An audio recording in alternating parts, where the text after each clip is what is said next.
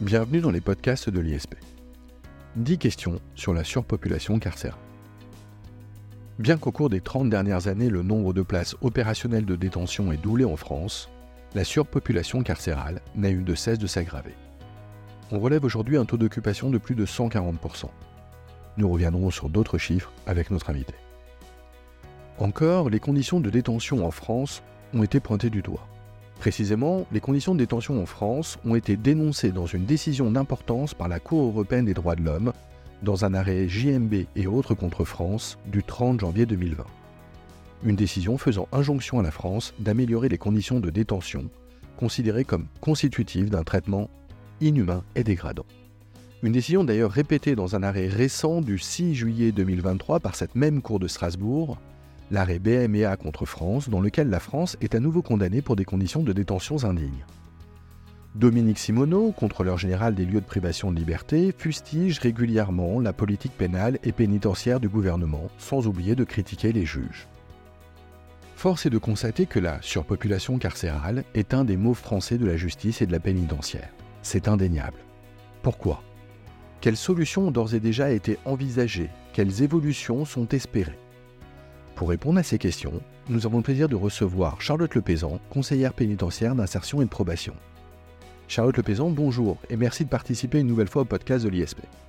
Bonjour et merci Jacob Bérébi pour cette nouvelle invitation, c'est chaque fois un plaisir. Un plaisir partagé, Charlotte Lepézan. Pour commencer, je vous propose de circonscrire les contours de sujet. De quoi parlons-nous quand on évoque la surpopulation carcérale en France? Alors, quand on parle de surpopulation carcérale, on parle chiffres. On parle nombre de personnes incarcérées en France par rapport au nombre de places finalement disponibles. C'est donc l'excès d'individus incarcérés dans un établissement pénitentiaire par rapport à sa capacité théorique.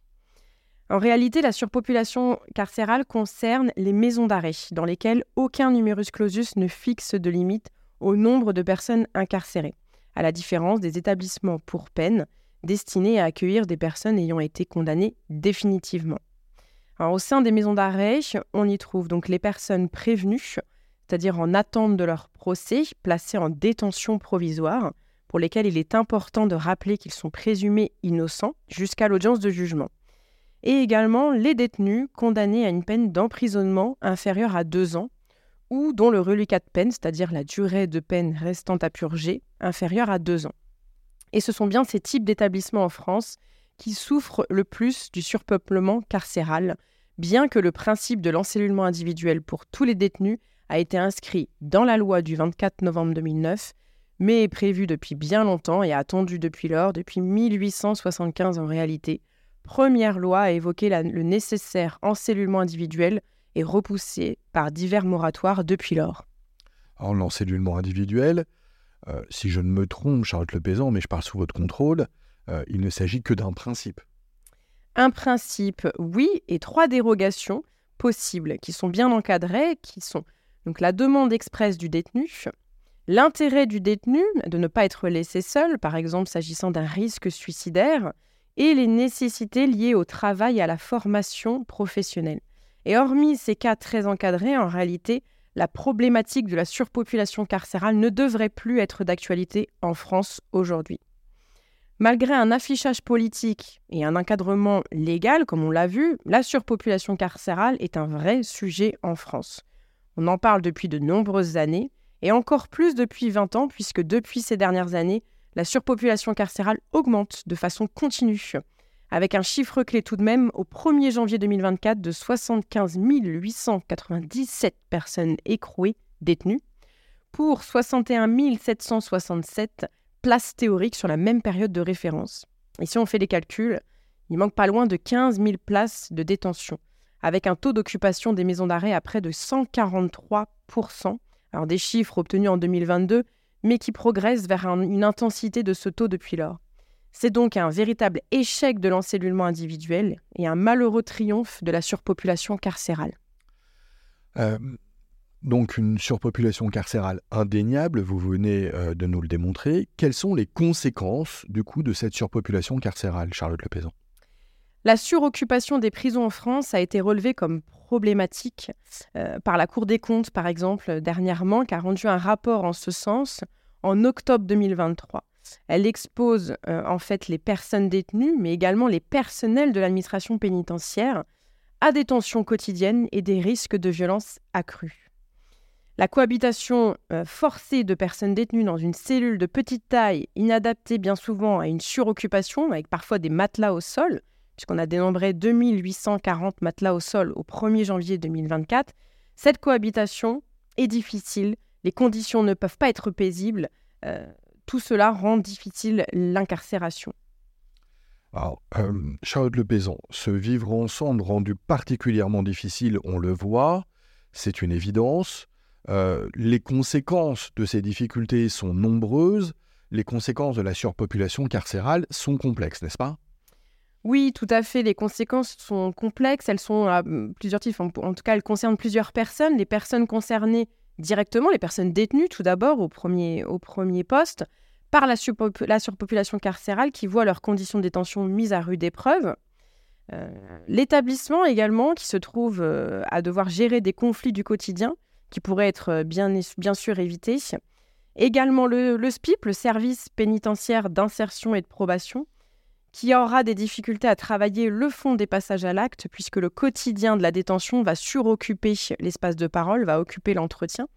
Euh, effectivement, là où la détention devrait laisser place à l'introspection, à la réflexion, tout ce qui pourra servir à la remise en question quant aux faits commis et à la réinsertion au sens large, tout en prévenant la récidive, tout cela va être mis en difficulté par la surpopulation carcérale mais la France également au sens large, puisque la France figure parmi les dix pays européens où la population incarcérée progresse, alors qu'il y a un manque de places connu et regretté.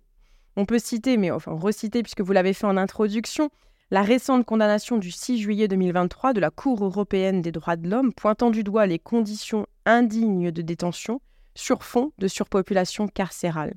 Et ce n'était pas la première condamnation, vous l'avez dit. Et il s'agissait là des conditions de détention subies par personnes détenues de la prison de Fresnes. Et lorsqu'ils ont saisi la cour, les trois requérants étaient détenus dans cet établissement où le taux de surpopulation était de 197% au 1er janvier 2019.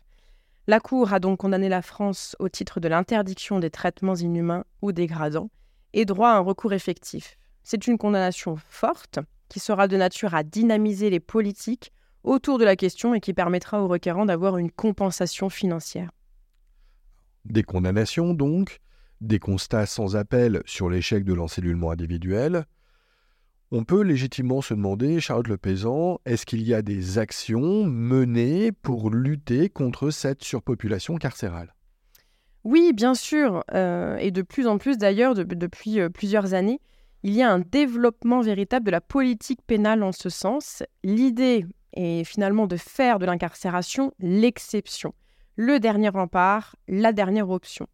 Quand finalement la mise au banc de la société est souhaitée, inévitable pour protéger la société, les victimes, et faire un réel travail de fond avec les personnes placées sous main de justice. C'est d'abord le cas avec la création d'une peine particulière, qui est la peine de détention à domicile sous surveillance électronique, plus connue sous le terme de bracelet électronique. C'est donc ni plus ni moins une incarcération à domicile. Ici, on permet à des personnes condamnées, placées sous main de justice, de rester chez soi, sur des heures précises, dites d'assignation, et on les autorise à sortir de manière restreinte et encadrée pour des activités particulières comme le travail, euh, les soins ou, des démarches administratives diverses. Pardon. Ce dispositif existe également pour les personnes en attente de jugement. Ce sont les assignations à résidence sous surveillance électronique. Et c'est le même principe. Ces mesures, c'est finalement le meilleur moyen trouvé pour baisser les coûts et pallier à ces difficultés liées à la surpopulation carcérale. Donc on concilie tout. On évite une journée de détention qui coûte cher, que l'on estime à environ 100 euros par jour et par détenu, et on évite d'aggraver le constat de la surpopulation carcérale. C'est effectivement euh, des mesures fortes déjà de lutte contre la surpopulation carcérale. D'autres solutions peuvent également être envisagées, n'est-ce pas? Oui, tout à fait. On a vu également sur l'arsenal des peines pénales pouvant être prononcées de nouvelles peines qui se sont développées, comme le travail d'intérêt général. Et on va finalement euh, voir un prononcé qui, qui, se développe. Cette peine existe depuis 1983. On a fêté les 40 ans euh, récemment. Elle a largement été développée et encouragée dans son prononcé, tant elle apporte d'un point de vue socio-éducatif. On rachète sa faute, on exécute une peine et on donne de son temps libre à la société au sens large, et plus particulièrement aux, associations et aux collectivités. C'est une peine qui se développe tant dans son prononcé que dans sa forme. Euh, quid également de la libération sous contrainte, Charlotte Lepézan? Oui, vous avez raison de poser la question parce qu'effectivement, euh, on voit la libération sous contrainte se développer. Alors, c'est quoi une libération sous contrainte? C'est une sortie anticipée d'une personne détenue. Au deux tiers de peine, on laisse la possibilité à une personne détenue de finir sa peine hors des murs, avec diverses obligations et ou interdictions à respecter bien sûr, tout cela sous le contrôle du juge d'application des peines et du service pénitentiaire d'insertion et de probation. Alors il y a certaines conditions tout de même, euh, comme la peine de prison de moins de 5 ans, l'exécution des deux tiers comme je vous le disais, et l'absence de risque de récidive. Cela reste encadré, mais tout de même, l'objectif, et on le voit, il est clair, on permet des sorties anticipées. On évite, euh, dans le même sens, les sorties appelées sèches, à savoir sans accompagnement en milieu ouvert, et on libère des places de détention. On évoque euh, également souvent euh, les aménagements de peine. Est-ce que vous pouvez nous en parler? Les aménagements de peine, effectivement, euh, se développent de plus en plus. Si une peine ferme est prononcée à l'audience, elle peut être aménagée à la barre. On les appelle alors les aménagements de peine ab initio. C'est-à-dire qu'on va laisser la possibilité au juge de prononcer un aménagement de peine adapté en lieu et place de l'incarcération. Une peine de détention à domicile sous surveillance électronique pourrait être prononcée, ou encore une peine de semi-liberté. Alors là, c'est tout simplement une incarcération la nuit, avec des possibilités de sortie chaque jour pour diverses démarches, euh, comme effectivement euh, l'exercice d'une activité professionnelle, le suivi euh, de soins ou les démarches administratives dont on parlait. Voilà, on laisse la possibilité de sortir et on incarcère effectivement la nuit. On trouve également les mesures de placement extérieur qui permettent l'exécution d'une peine sous surveillance d'une structure d'hébergement, par exemple, ou encore une structure de soins. L'aménagement de peine peut aussi être prononcé un petit peu plus tard, c'est-à-dire que l'audience va prononcer une peine ferme et ensuite on va laisser la possibilité au juge d'application des peines d'examiner de manière approfondie la situation de la personne directement concernée. Et là, il peut déléguer euh, tout l'examen de cette situation au service pénitentiaire d'insertion et de probation, qui va rendre un rapport en proposant un aménagement de peine adapté à la situation. On individualise la peine en quelque sorte. Le maître mot, c'est finalement l'aménagement, afin d'éviter à tout prix l'incarcération, et n'en faire donc un dernier rempart, la dernière option dont on parlait tout à l'heure, face à une situation précise et une personnalité particulière. Ce n'est tout de même pas l'aménagement à outrance, il hein, faut faire quand même attention, on regarde bien la situation, on laisse juste la possibilité d'analyser une situation donnée en fonction d'une certaine personnalité tout en prévenant la récidive. Alors, euh, Charlotte Le euh, on a vu qu'il y avait donc un véritable arsenal diversifié, on a vu qu'il y avait des solutions, des aménagements de peine. Pourquoi, malgré ces mesures, toutes ces mesures, on relève encore aujourd'hui une surpopulation carcérale Et pourquoi est-ce que l'on peut encore parler d'un échec de la politique pénale de l'encellulement individuel? Oui, en effet, on peut se poser cette question puisqu'on a développé euh, euh, un arsenal euh, répressif, on a développé des aménagements de peine, bref, on a fait en sorte que tout ne se fasse pas en détention. Alors là, c'est la Cour des comptes qui a rendu effectivement ce rapport-là en octobre 2023, qui va rendre une analyse de la situation. Alors tout d'abord, la réponse pénale à la délinquance s'est durcie ces dernières années, ça on l'observe. Les incarcérations et leur durée ont ainsi augmenté de façon significative le nombre d'années de prison ferme prononcées a augmenté quand même de près de 70% en 20 ans. Mais ce n'est pas tout. Certains crimes ou délits font l'objet d'une répression accrue. On pense notamment aux violences intrafamiliales qui se sont euh, développées euh, dans leur condamnation, les délits routiers ou les violences envers les forces de l'ordre. Euh, en évoquant effectivement également les infractions d'associations de malfaiteurs qui sont venus incriminer des personnes qui se sont réunies dans le cadre d'un projet d'atteinte à l'ordre public, par exemple. On a pu également percevoir une augmentation du recours aux comparutions immédiates, avec un examen donc rapide des affaires soumises à l'audience, et en conséquence un maintien à un niveau élevé du taux de détention provisoire. Et d'ailleurs, concernant ces dernières, on a l'article 144 du Code de procédure pénale qui prévoit des cas concrets de prononcer de cette détention provisoire. Et on y retrouve notamment la nécessaire conservation des preuves, l'empêchement d'une quelconque pression sur les témoins, la protection de la personne mise en examen, ou encore le garantie du maintien de la personne mise en examen à la disposition de la justice. Et là, on a un souci, c'est qu'on y trouve toutes les personnes sans domicile fixe. En tout cas, on peut se poser la question, comment fait-on face à des personnes qui n'ont pas de domicile? Et là, la détention provisoire euh, s'avère être la, solution la plus sûre euh, de, de présenter des garanties de représentation. Il y a également un autre point qui a été soulevé par la Cour des comptes, c'est finalement l'effet limité des alternatives à l'incarcération dont on a pu parler ensemble. D'abord parce qu'elles peuvent mal se dérouler, et puis elles sont prononcées à la marge. Bref, en tout cas, pour conclure, il y a une volonté affichée, un développement de l'arsenal, répressif, mais cela ne suffit pas à la régulation carcérale. Alors j'entends Charlotte Lepézan, mais alors je reviens à notre problématique initiale. Je vous repose la question quelle solution euh, doit-on adopter pour régler cette question de la surpopulation carcérale? Alors en réalité, la politique pénale continue en ce sens. C'est un début et, on continue pour lutter contre, contre cette surpopulation carcérale. La dernière loi en date, celle du 23 mars 2019 de programmation pour la justice et du 22 décembre 2021 de confiance dans l'institution judiciaire, interdit l'incarcération des personnes condamnées à des courtes peines.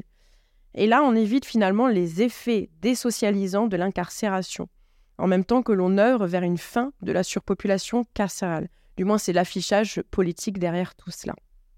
Alors, dans la mesure où la surpopulation carcérale touche nos maisons d'arrêt, l'idée est d'arrêter ce stockage des personnes détenues en maison d'arrêt. L'idée est de maximiser les transferts vers les établissements pour peine. Autrement dit, les centres de, détention tournés vers la, réinsertion sociale, pardon, les établissements spécifiques comme les maisons centrales pour les longues peines, où les chances de réinsertion apparaissent faibles, ou encore les SAS, les structures d'accompagnement vers la sortie, largement développées ces dernières années. Et pour cela, des places de prison sont créées, le fameux plan 15 000 de notre président de la République actuelle, où l'on a promis la construction de nouvelles places de détention d'ici 2027. C'est ainsi que les SAS ont été développés. C'est un programme immobilier pénitentiaire le plus ambitieux depuis 30 ans. Et ce sont des places dites nettes, c'est-à-dire qu'on ne compte pas les fermetures d'établissements dits vétustes. On souhaite ainsi mettre fin à la surpopulation carcérale et dans le même temps, mieux prendre en charge les personnes détenues permettant de se tourner vers l'avenir, vers la sortie, et se réinscrire dans la société civile tout en prévenant la récidive. En chiffres, au 20 octobre 2023, 19 établissements ont été livrés et des travaux se poursuivent sur tout le territoire national. Nous pouvons relever une diversité de structures pénitentiaires, comme des établissements très sécurisés, dits les maisons centrales, établissements à sûreté adaptée, les structures d'accompagnement vers la sortie déjà citées, bref, autant d'établissements pénitentiaires que nécessaires en lien avec une meilleure individualisation de la peine. outre ces éléments, indispensables donc pour endiguer ce problème majeur français de surpopulation carcérale, euh, il faut peut-être aussi tendre vers une nouvelle évolution du prononcé des peines. Oui, l'incarcération, et je le disais, n'est pas la seule solution. On a évolué, la politique pénale n'est plus celle d'hier, la répression a changé. Nous sommes passés d'un tout répressif, d'une mise au banc mécanique, d'une incarcération systématique, à une prise en charge individualisée et une réinsertion recherchée. L'idée, c'est finalement de permettre une réinsertion dans la société deux personnes ayant commis des faits délictueux, avec l'idée que tout cela peut se faire en milieu ouvert. Et je suis finalement bien placée pour le dire, puisqu'en tant que conseillère pénitentiaire d'insertion et de probation, en milieu ouvert au SPIP de Paris, je peux vous assurer que l'accompagnement en milieu ouvert est tout à fait efficient, en lien donc avec des partenaires euh, de terrain, de droit commun, qui apportent soutien vers une réinsertion totale de la personne condamnée, avec un temps souvent, souvent de deux ans. En fait, c'est finalement un temps assez long qui permettent un réel travail de fond tout en, en évitant les effets néfastes d'une incarcération. Et tout en gardant à l'esprit que cela n'est possible que lorsque la personne offre les garanties nécessaires. Euh, les garanties nécessaires, que l'exécution de la peine puisse se faire en milieu, en milieu libre, sans oublier finalement la victime ou la société au sens large, c'est-à-dire qu'on doit, doit protéger la société et on doit prévenir la récidive. L'idée, c'est finalement de dire que l'incarcération existe, mais l'arsenal répressif est bien plus large, que d'autres peines existent, peuvent être prononcées avec des obligations, des interdictions qui peuvent être ajoutées, obligeant la personne condamnée à bien se comporter, à suivre des soins, à trouver un travail, à suivre une formation, à accomplir un stage à visée éducative, bref, autant d'obligations qui permettent une révocation en cas de non-respect, occasionnant alors l'incarcération de la personne. En clair, on essaye, on accompagne, on oriente, on contrôle pour voir si tout se passe bien, et on incarcère si ce n'est pas le cas. Alors, nous l'avons évoqué en introduction, le contrôleur général des lieux de privation de liberté joue également un rôle dans l'analyse des difficultés liées à la surpopulation carcérale. Le contrôleur général rend régulièrement des rapports, il propose euh, un certain nombre de choses et parmi les propositions, euh, Dominique Simoneau a formulé la suivante, un système de régulation contraignante, régulation contraignante, déjà on relève l'oxymore, mais bon, pour lutter contre la surpopulation carcérale, c'est-à-dire en limitant le taux d'occupation à 100% sans jamais pouvoir le dépasser. Qu'en dites-vous? Alors, les équipes travaillant auprès du contrôleur général des lieux de privation de liberté et le CGLPL lui-même ont fait effectivement le constat d'une dégradation des conditions de détention en France et ont proposé des solutions comme le système, vous le disiez, de régulation carcérale. Un moyen donc de maîtriser la surpopulation carcérale. Mais alors, au-delà des 100% euh, de taux d'occupation, que feront les juges? Comment gérer la sécurité publique? Comment être certain que l'évolution en milieu ouvert suffira à contenir les personnes concernées et prévenir la récidive? Alors, si le constat de dégradation des conditions de détention est partagé, notamment par le ministre de la Justice, cette solution est largement rejetée. C'était à cette occasion euh, que les dernières mesures ont été rappelées.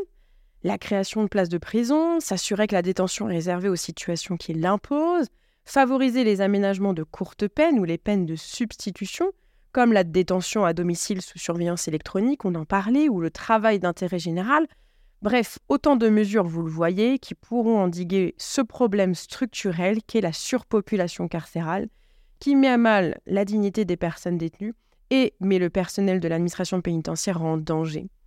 Vaste programme, mais les dernières avancées politiques et ce parc immobilier sont autant de mesures encourageantes pour l'avenir. Charlotte Lepézon, merci. On arrive déjà au terme de ce podcast. Merci pour votre éclairage sur la surpopulation carcérale. Merci aussi euh, pour votre expertise au vu euh, de la réalité de la situation euh, à la fois eh bien, du point de vue des détenus, mais aussi du point de vue de l'administration pénitentiaire. Et, merci d'avoir évoqué avec nous les différentes évolutions possibles à l'avenir. Charlotte Lepézan, c'est toujours un plaisir. On espère vous retrouver dans les podcasts de l'ISP bientôt. Merci beaucoup, Jacob Erebi, et à très bientôt. Au revoir à tous. Merci de votre écoute.